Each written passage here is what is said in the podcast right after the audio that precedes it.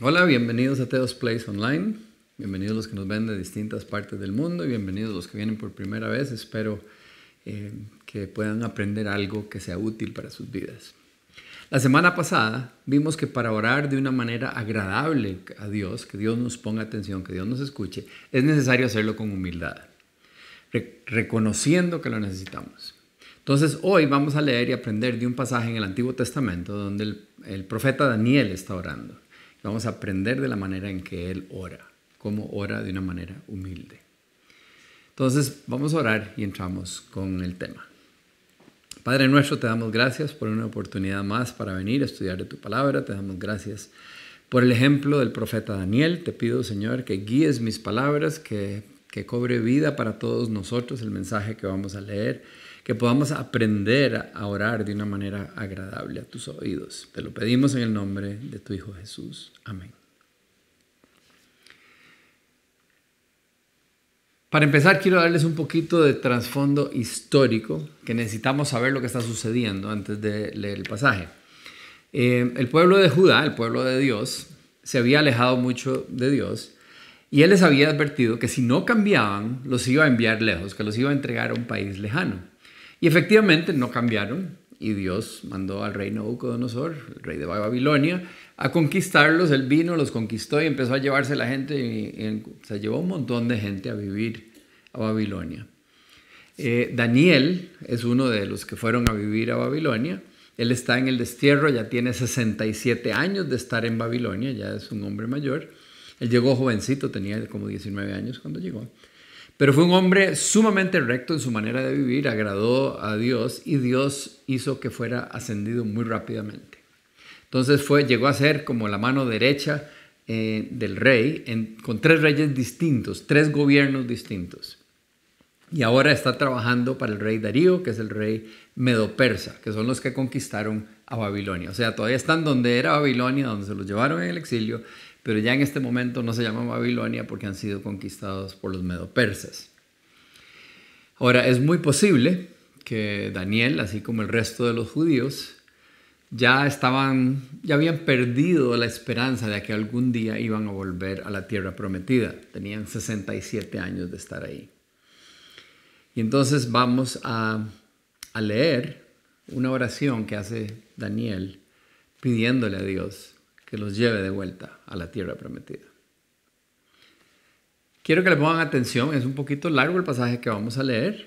Entonces pongan atención porque es una oración muy bien construida. Una persona, ¿verdad? Daniel fue un hombre de oración que oraba tres veces al día. Fue un hombre que, ¿verdad? de los famosos en la Biblia por, su manera de ser.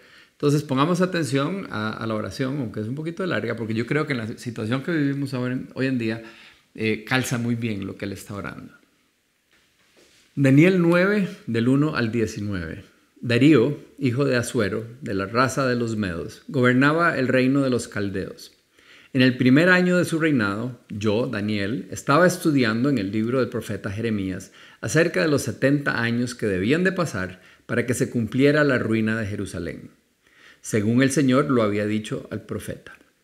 Y dirigí mis oraciones y súplicas a Dios el Señor, ayunando y vistiéndome con ropas ásperas, y sentándome en cenizas. Oré al Señor mi Dios y le dije esta confesión. Señor Dios grande y poderoso, que siempre cumples tus promesas y das pruebas de tu amor a los que te aman y cumplen tus mandamientos.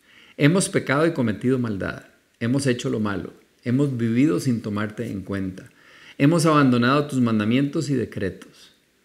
No hemos hecho caso a tus a tus siervos los profetas, los cuales hablaron en tu nombre a nuestros reyes, jefes y antepasados, y a todo el pueblo de Israel. Tú, Señor, eres justo, pero nosotros los judíos nos sentimos hoy avergonzados, tanto los que viven en Jerusalén como los otros israelitas, los de cerca y los de lejos, que viven en los países donde tú los arrojaste por haberse rebelado contra ti. Nosotros, Señor, lo mismo que nuestros antepasados, nos sentimos avergonzados porque hemos pecado contra ti, pero de ti, nuestro Dios, es propio el ser compasivo y perdonar. Nosotros nos hemos rebelado contra ti y no te hemos escuchado, Señor y Dios nuestro, ni hemos obedecido las enseñanzas que nos diste por medio de tus siervos los profetas.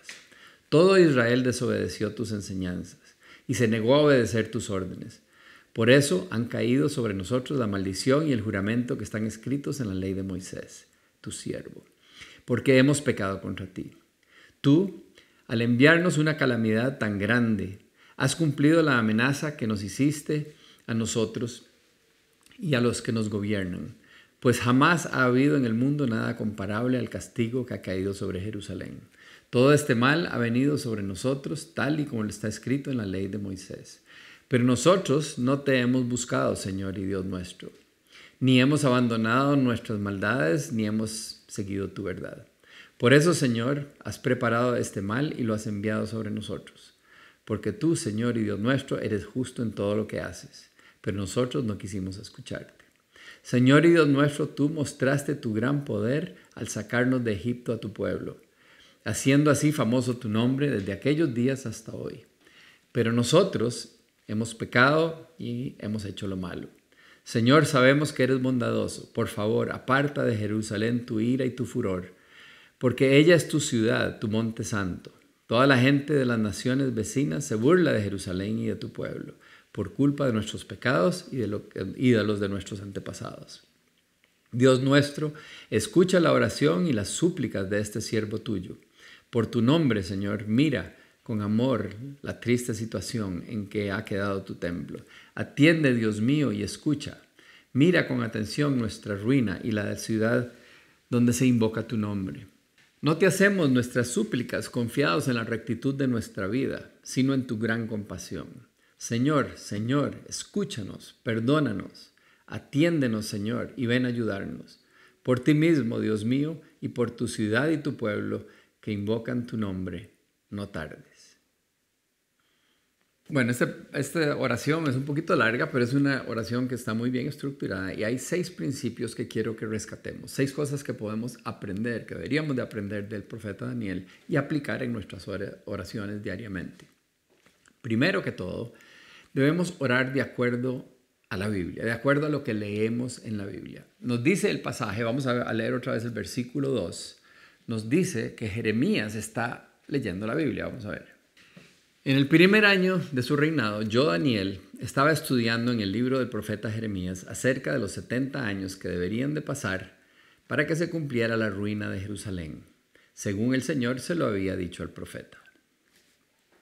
Entonces, como verán, eh, Daniel estaba estudiando en el libro del profeta Jeremías, algo que ya Dios había prometido, les había dicho que iban a estar en la ruina durante 70 años. Entonces yo me imagino que en ese momento Daniel se puso a hacer números. Tengo 67 años de estar aquí. Dios prometió que eran 70 años antes que íbamos a estar en el exilio. parece que faltan tres, ¿verdad? Si hacemos buena matemática. Debe haber sido un momento de alegría haber encontrado este pasaje. Ahora nosotros diríamos, pero ¿cómo no sabía eso Daniel? Bueno, es que para nosotros es muy fácil agarrar la Biblia y buscar en una concordancia encontrar las cosas. Ellos eran rollos que tenían que abrir y leer. Entonces, muy probablemente conocía mucho de la Biblia, pero no se acordaba de todos los detalles. Y entonces, conforme se está leyendo, está leyendo el profeta Jeremías y se encuentra esa promesa donde dice que son 70 años de exilio. El pasaje que Daniel está leyendo está en Jeremías capítulo 29, versículos del 10 al 13. Vamos a leer porque es una promesa muy bonita. Jeremías 29 del 10 al 13. El Señor dice, cuando se le cumpla a Babilonia los 70 años, actuaré en favor de ustedes. Les cumpliré mi promesa favorable de hacerlos regresar a este lugar. Yo sé los planes que tengo para ustedes, planes para su bienestar y no para su mal, a fin de darles un futuro lleno de esperanza. Yo, el Señor, lo afirmo. Entonces ustedes me invocarán y vendrán a mí en oración y yo los escucharé. Me buscarán y me encontrarán porque me buscarán de todo corazón. Ahora, esta es una de esas promesas lindísimas. Eh, muchos de ustedes se saben de memoria por lo menos la parte de, de que tiene un futuro lleno de esperanza para nosotros. Para Daniel debe haber sido súper esperanzador, ¿verdad? Encontrarse una promesa de que faltan pocos años para salir del exilio. Él había vivido tres gobiernos distintos. Desde el punto de vista humano probablemente había perdido la esperanza de volver a su tierra. Pero bueno, aquí encuentra una clara promesa de Dios. Ahora, ¿Está usted enfrentando alguna prueba que parece humanamente imposible? Que tal vez ya se rindió, que ya tiene tiempo de estarle pidiendo a Dios, ¿verdad? Tal vez meses de estarle pidiendo a Dios que nos saque de esa pandemia, o meses de estarle pidiendo a Dios, o años de estarle pidiendo a Dios por, por alguna situación que usted está viviendo, algo donde siente que es imposible salir. Yo no le puedo decir que en la Biblia hay una promesa específica para la situación que usted está viviendo, pero si leyera la Biblia tal vez se la va a encontrar, ¿verdad? Si usted lee la Biblia, va a encontrar que hay promesas aplicables a la vida de, de, cada uno de nosotros, cosas sorprendentes que no esperamos. Y cuando encuentre una promesa de esas, agárrese firmemente de ahí como lo hace Daniel y como lo leemos en el resto de la oración. A veces nosotros leemos la Biblia por cumplir, ¿verdad? Agarramos, leemos, check, ya leí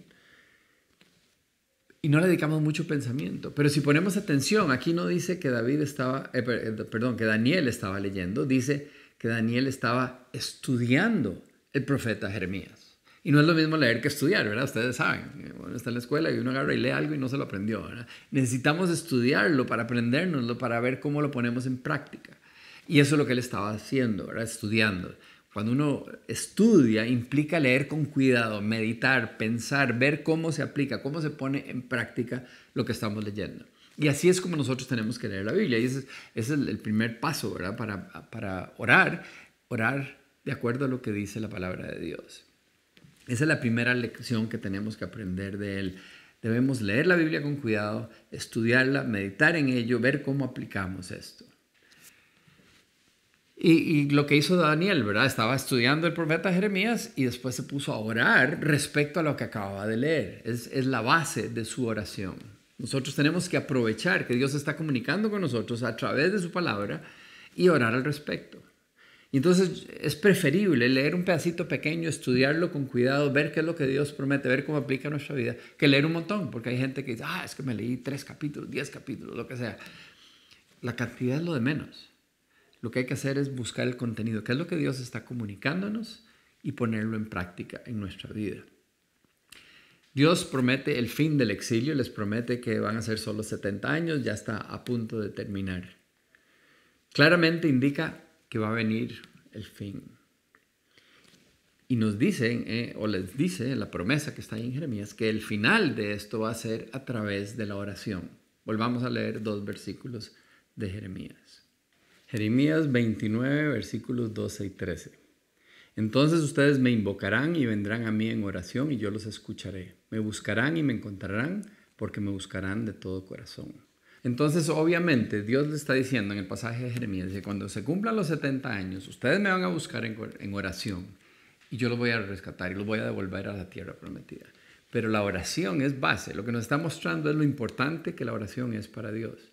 No es porque Él la necesite, pero es porque es algo que nos cambia a nosotros. Dios quiere que nos acerquemos a Él para permitirnos ser parte de lo que Él está haciendo. No es que cuando nosotros oramos Dios cambia de opinión y hace algo diferente. No, Dios estaba, había prometido que los iba a rescatar, pero dice, los voy a rescatar cuando ustedes me busquen de corazón, cuando ustedes oren a mí. Y yo creo que a menudo nos pasa lo mismo. A veces estamos nosotros, queremos algo de Dios y se nos olvida. Oramos un día, pues al otro día no oramos, pues se nos, se nos pasa. Y Dios quiere que participemos. Dios dice, no, no, cuando ustedes verdaderamente se interesen en esto, cuando ustedes me lo pidan de corazón, yo los voy a escuchar y yo voy a cumplir mi promesa. Entonces, nuestra oración no va a cambiar lo que Dios hace, nos va a permitir involucrarnos en lo que Dios está haciendo. El segundo punto que podemos aprender de Daniel es orar con humildad, que es lo que veníamos hablando de la semana pasada, que si no tenemos humildad, que si no reconocemos que necesitamos a Dios, Dios no nos va a poner atención. Tenemos que entender o reconocer que lo necesitamos a Él. Vamos a, ir ante Él reconociendo quién es Él. Entonces veamos el versículo 3, lo que dice Daniel. Daniel 9:3. Y dirigí mis oraciones y súplicas a Dios el Señor, ayunando y vistiéndome con ropas ásperas y sentándome en ceniza. Para nosotros la idea de ropas ásperas y sentarnos en ceniza no tiene mucho sentido, ¿verdad? Es un poco raro. Senté en un cenicero o algo así. Pero era algo que era una, manera de expresar dolor y, verdadero arrepentimiento. Entonces la gente se ponía una ropa áspera que era sumamente incómoda y se sentaban en cenizas y a veces se echaban cenizas en la cabeza y se rasgaban la ropa. Era todo, era todo un asunto. Ahora, Daniel era un hombre muy importante, era un hombre De, altura, estaba a la par del rey en distintos reinados. Probablemente se, vestía de una manera muy lujosa. Y en este momento se quita esas vestiduras, se ponen las ropas ásperas, se sienten cenizas para decirle a Dios, estoy arrepentido, estamos arrepentidos, porque está orando en nombre de todo Israel. Nos duele haberte quedado mal, no haber obedecido. Y dice que se vistió de ropas ásperas y ayunó. El ayuno es otra de las maneras en que nosotros le demostramos a Dios que verdaderamente estamos arrepentidos y que esta oración es sumamente importante para nosotros. Entonces, las ropas ásperas, las cenizas demostraban eh, arrepentimiento y también la, la, importancia, la intensidad del deseo de que Dios cumpliera esto. Y lo mismo el ayuno. Entonces, si nosotros queremos orar como Daniel, queremos humillarnos como Daniel se humilló, a vestirse con esas ropas ásperas y eh, sentarse sobre las cenizas. Daniel no hizo esto para enseñarle al mundo cómo oraba, sino que es una expresión privada. Él está en privado orando. Era una manera de humillarse o de presentarse de una manera humilde ante Dios. Nos enseña que cuando vamos a ayunar, no es algo que tenemos que anunciar. Jesús nos dice en otro lugar, ¿verdad? No, sean hipócritas, no, no ayunen para que los vean. Tiene que ser algo de corazón ante Dios. Ahora, muchos se quejan de que Dios no les contesta sus oraciones. La semana pasada vimos que si no vamos ante Él humildemente, reconociendo nuestra situación, que no merecemos estar frente a Él, Dios no nos va a poner atención. Si vamos a buscarlo es reconociendo que Él es el Dios Todopoderoso, que lo necesitamos de una manera humilde. Y eso fue lo que hizo Daniel. Daniel llegó no diciendo, eh, yo soy el número dos en el país, ponme atención, ¿verdad? Yo soy un hombre súper bien portado, oro tres veces al día, eh, eh, nada de eso. Él llega, se pone ropas ásperas, se sienta sobre las cenizas, ayuna y le pide a Dios en oración. Él muestra su corazón humilde. ¿Alguna vez ha orado así? ¿Ha ido ante Dios en esa actitud de, de humildad e intensidad con la que oró Daniel? Una tercera cosa que aprendemos de Daniel, y la acabo de mencionar, es la palabra intensidad. En ese mismo versículo 3 que acabamos de leer, no dice simplemente que Daniel estaba orando, dice que estaba suplicando. Cuando uno suplica no es, ¿verdad? Hey, mira, hazme un favor, ¿ves? Por favor, por favor, por favor. ¿verdad? Cuando uno suplica es, es que hay una intensidad de deseo que nos ponga atención a lo que estamos pidiendo. Daniel estaba suplicándole a Dios. Y utiliza una palabra que no se puede traducir bien porque no es nada más Señor, es oh Señor, ¿verdad? Es como un, gemido a la hora de pedirle a Dios, por favor. Entonces le estaba suplicando, oh Señor, ¿verdad? Era, era mostrando con mucha intensidad ese deseo de que Dios escuchara su oración. Nosotros tenemos que aprender a orar con intensidad, igual que Daniel. Una cuarta cosa que podemos aprender de Daniel es a confesar nuestros pecados. No sé si ustedes se dieron cuenta, pero casi toda la sección que leímos es confesión, confesión, confesión. Está confesando sus pecados y los pecados de todo el pueblo de Israel. Vamos a leer nada más dos versículos de, de estos para recordar cómo Él está siempre pidiendo perdón. Daniel 9, versículos 4 al 5. Oré al Señor mi Dios y le hice esta confesión. Señor Dios grande y poderoso que siempre cumples tus promesas y das pruebas de tu amor a los que te aman y cumplen tus mandamientos. Hemos pecado y cometido maldad. Hemos hecho lo malo. Hemos vivido sin tomarte en cuenta. Hemos abandonado tus mandamientos y decretos. Yo no sé si a ustedes les sonó ese versículo como algo que pasa hoy en día. Eh, no estoy diciendo que el pasaje está hablando de la pandemia, pero cuando yo me pongo a pensar que esto no, no está afectando solo a Jerusalén, sino al mundo entero, Tal vez es porque está pasando lo mismo, ¿verdad? Dice, es que no hemos puesto atención, no hemos hecho caso, nos hemos... Y el mundo entero está patas para arriba. Yo no sé si ustedes se han dado cuenta, pero la deterioración moral del mundo y de la violencia y de todo lo que está pasando, ¿eh? tal vez Dios está reaccionando, eh, nos está castigando como mundo, ¿verdad? Por habernos alejado tanto de Dios. Y Él está aquí confesando sus pecados y los pecados de todo el pueblo una y otra vez reconociendo que fallaron. Ahora, una cosa es que, que no vemos en la oración de Daniel em, y que Debbie odia cuando yo le pido perdón por algo, es que a veces digo, pero, sí, no debía haberle hablado de esa manera, perdón, pero es que, y entonces doy alguna justificación de por qué levanté la voz o, dije lo que dije, o, o alguna otra cosa. Y yo no sé ustedes, pero desde chiquillo yo tengo esa costumbre de pedir perdón por algo y justificarlo con alguna razón por la cual me salieron esas palabras. Eso no es pedir perdón. Eso es tratar de calmar a la otra persona con unas palabras, pero justificar nuestras acciones. No vemos eso en la oración de Daniel. Daniel no se justifica, él simplemente dice, pecamos, pecamos y pecamos. No hicimos caso, no te seguimos, no hicimos nada de lo que nos pediste, perdónanos Señor. Y así es como Dios quiere que lleguemos ante Él, a pedir perdón, con un corazón verdaderamente arrepentido, dispuestos a dejar de hacer lo que estamos haciendo, reconociendo nuestra culpa. Y yo no sé ustedes, y yo espero que cuando oro no, no le hago a Dios lo que le hago a Debbie a veces, ¿verdad? De justificar. Creo que no lo hago, pero al menos no me doy cuenta. Y yo espero que ustedes no lo hagan. Tenemos que confesar nuestros, con un corazón arrepentido, un corazón dispuesto a cambiar. Sí, ¿verdad? Si, estamos pidiendo perdón y lo que queremos es justificarnos, no estamos pidiéndole perdón a Dios. Si no estamos arrepentidos y dispuestos a cambiar de dirección, dejar de hacer lo que estábamos haciendo, entonces no es un verdadero arrepentimiento y no podemos pretender que Dios nos perdone. ¿Qué tal ustedes? ¿Cómo se confiesan? ¿Se confiesan o se justifican? ¿Hacen como Daniel y, piden perdón o vienen y ponen excusas?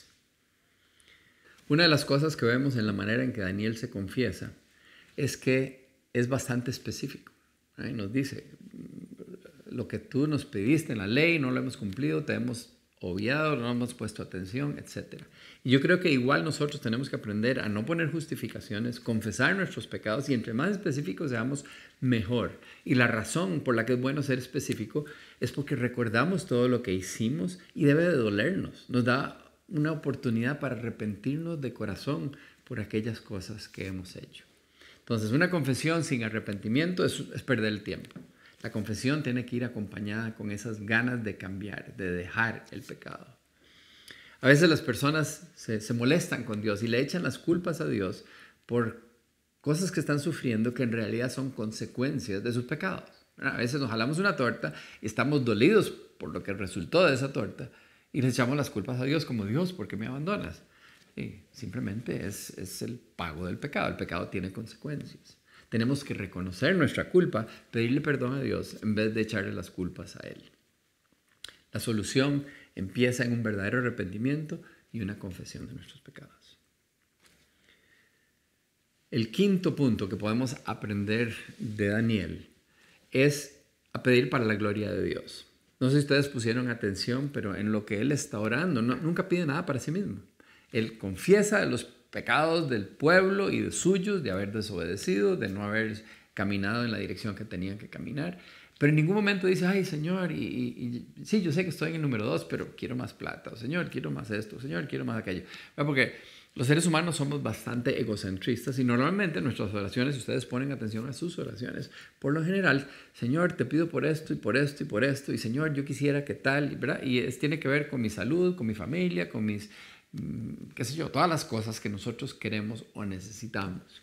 Somos muy egocentristas. Pero conforme más nos acercamos a Dios, menos egocentristas somos y más diocéntricos nos convertimos. Empezamos a darnos cuenta de que somos actores secundarios, o terciarios o cuartuarios, ¿verdad? Somos, somos nada en la película. La película se trata de Dios. Nosotros estamos para conocerlo a Él y para alabarlo a Él y para honrarlo a Él y para glorificarlo, o sea, darlo a conocer, que se haga famoso, que el mundo entero reconozca quién es Dios. Y cuando leemos la manera en que ora eh, Daniel, nos damos cuenta que eso es su motivación. Él quiere que el nombre de Dios sea glorificado. Dice, para que la gente que está hablando mal de tu pueblo reconozca que eres Dios. Llévanos de vuelta, Señor. En Santiago 4.3 dice, y si se lo piden, no lo reciben porque lo piden mal, pues lo quieren para gastarlos en sus placeres. lo que está diciendo Santiago es lo que yo les acabo de escribir. Nosotros normalmente oramos y pedimos por nuestras necesidades, por nuestros dolores, nuestros deseos, etcétera, etcétera. Pero tenemos que aprender y, no recibimos por eso, porque estamos pidiendo solo para nuestros placeres, porque somos el centro de nuestra oración, el centro de nuestro mundo. Nuevamente, dejamos la humildad a un lado dejamos, ¿verdad? y empezamos a ser el más importante y la razón por la que oramos. Y habíamos dicho que tenemos que llegar ante Dios reconociendo que no somos nada, que es un placer estar ante Él, que Él es todo. Y entonces conforme nos vamos acercando y lo vamos conociendo, empezamos a reconocer que Él es la mamá de Tarzán y de todo el resto del universo. Y, que por Él es que estamos aquí y para Él es que, debemos de orar. Y entonces empezamos a sentir lo que ya decimos muy a menudo, porque ustedes, me imagino, como la gran mayoría del mundo, oran el Padre Nuestro de vez en cuando, y Padre Nuestro que está en el cielo, santificado sea tu nombre, ¿verdad? Y decimos, hágase tu voluntad aquí en la tierra como en el cielo. Es, queremos que se haga su voluntad, queremos que Él sea el centro del universo, que la atención de todo lo que sucede vaya para Él. Nuestro deseo es que su nombre sea glorificado, que se haga famoso. Veamos en el versículo 17 como dice Daniel. Daniel 9, 17. Dios nuestro, escucha la oración y las súplicas de este siervo tuyo por tu nombre, Señor. Mira con amor la triste situación en que ha quedado tu templo. Daniel, cuando está orando, dice por tu nombre. No dice para que el mundo vea que yo fui el que oré y, vos cumpliste. No, no, trata de echarse las flores, no pide nada para sí mismo, dice, pide para Dios, para que el nombre de Dios sea levantado. Menciona 19 veces a Dios en esta oración. No estaba enfocado en sus necesidades. Él quería que el nombre de Dios fuera reconocido. Sabía que el nombre de Dios no había quedado muy bien, que la gente criticaba que cómo es posible que el pueblo de Dios estuviera, hubieran sido conquistados de esa manera. Pero para Dios, eh, esa era la promesa que Él les había dicho. Si no se portan bien, los voy a castigar. Los estaba castigando, estaba cumpliendo con la promesa que le había hecho. Pero Daniel dice, ya es suficiente. El mundo necesita ver que tú eres Dios, que tú eres todopoderoso. Ahora, Él no pide volver. Él nada más dice que tu pueblo pueda volver. Y de hecho la Biblia no nos cuenta si Daniel volvió o si murió antes de que volvieran del exilio. No sabemos pero él no estaba pidiendo para sí mismo. Y yo sé que a nosotros nos cuesta esa idea, pedir primero para Dios que para nosotros mismos, preocuparnos más por el nombre de Dios que por el nuestro. Y, y nos cuesta. Sin embargo, cuando estamos locamente enamorados de algo o de alguien, eso es lo primero que viene a nuestra cabeza. Piensen, cuando ustedes, la primera novia, la segunda novia, con la que se casaron, cuando nace un hijo, cuando uno está locamente enamorado de alguien, sus oraciones son por esa persona. Sus oraciones son para que, para que el bebé esté sanito, para que el bebé crezca fuerte, para que el bebé ¿verdad? Se, le quite el resfrío, o para que la novia, qué sé yo. Y, si ustedes son súper fiebres para los deportes, entonces lo único que está en su cabeza es el equipo que va a jugar mañana, que Señor, que los... ¿verdad? Y así debería ser con Dios. Si Él es el Señor, nuestro Dios, de quien estamos enamorados, nuestras oraciones están enfocadas en que su nombre sea glorificado, en que el mundo entero reconozca que Él es Dios. Entonces Daniel cierra su oración siempre enfatizando el nombre de Dios, eh, pidiendo con gran convicción que Dios eh, conteste sus oraciones y apelando a la compasión de Dios y para que su nombre sea exaltado. Y el sexto punto del que podemos aprender de Daniel es orar esperando una respuesta. Es cierto que a veces pareciera que Dios no nos escucha, de eso hablamos la semana pasada, y en parte si llegamos con arrogancia como el fariseo, eh, sin reconocer que Dios es Dios, simplemente en una mala actitud, probablemente Dios no nos va a escuchar, Dios nos va a ignorar. Pero si vamos ante Él como sus hijos, humildes, buscándolo de corazón, podemos tener la certeza de que Dios ya nos escuchó. Un par de versículos más abajo, mientras Daniel estaba orando, se le aparece el arcángel Gabriel. Y dice así en los versículos 22 y 23. Y me dijo, Daniel, he venido ahora a hacerte entender estas cosas. En cuanto comenzaste a orar, Dios te respondió. Y yo he venido para darle, darte su respuesta, porque Dios te quiere mucho. No sé qué pensaron al darse cuenta de esto, que Dios le mandó al arcángel para que le dijera que ya le había puesto atención, que ya había escuchado, que ya le había concedido su oración. A mí nunca me ha pasado que me mande un ángel a, decirme, venga, ya, ya oímos lo que estaba pidiendo, no se preocupe, ya, ya vamos a contestar. Pero tampoco vivo como Daniel, no oro tres veces al día, no he sido tan recto como él, ¿verdad? No he sido un hombre para esperar. Y yo no sé ustedes, y probablemente ninguno de ustedes ha habido un ángel que venga a decírselos. Pero el Nuevo Testamento claramente nos dice que como hijos, Dios nos escucha. Y así como eh, Daniel debería tener esa certeza, pero Dios le mandó un ángel para asegurarle. Igual nosotros podemos tener esa certeza, que cuando oramos con esa actitud de humildad, cuando llegamos con Él con esa intensidad, cuando llegamos eh, ¿verdad? a orar de acuerdo a su palabra, todas estas cosas que hemos estado viendo, Dios ya nos escuchó. Ahora puede ser que la respuesta sea que no, que lo que estamos pidiendo no nos va a dar, pero ya escuchó y va a darnos la respuesta correcta. Lo que Él quiere para nuestra vida él va a hacer su voluntad aquí en la tierra como en el cielo. Entonces podemos sentir esa certeza de hablar con Dios sabiendo que Él nos escucha y que Él nos responde. Hemos visto seis puntos que podemos aprender de Daniel en cuanto a la oración. Ahora les voy a repetir los seis puntos, pero no en el mismo orden que los vimos, porque los vimos conforme aparecían en, en la oración de Daniel, sino que los voy a poner en el orden lógico para que sea más fácil de recordar. Entonces, vamos a ver que lo primero, eh, cuando nos queremos presentar ante Dios en oración, es hacerlo correctamente. Y entonces eso hablamos la semana pasada, que es con humildad. Entonces, eso no, hay ni que pensarlo, ¿verdad? Esa es nuestra manera, nuestra actitud siempre para llegar a orar es con humildad, reconociendo que Dios es quien Él es y nosotros somos quien somos ante Dios. Entonces llegamos humildemente en oración. Es un privilegio que no merecemos.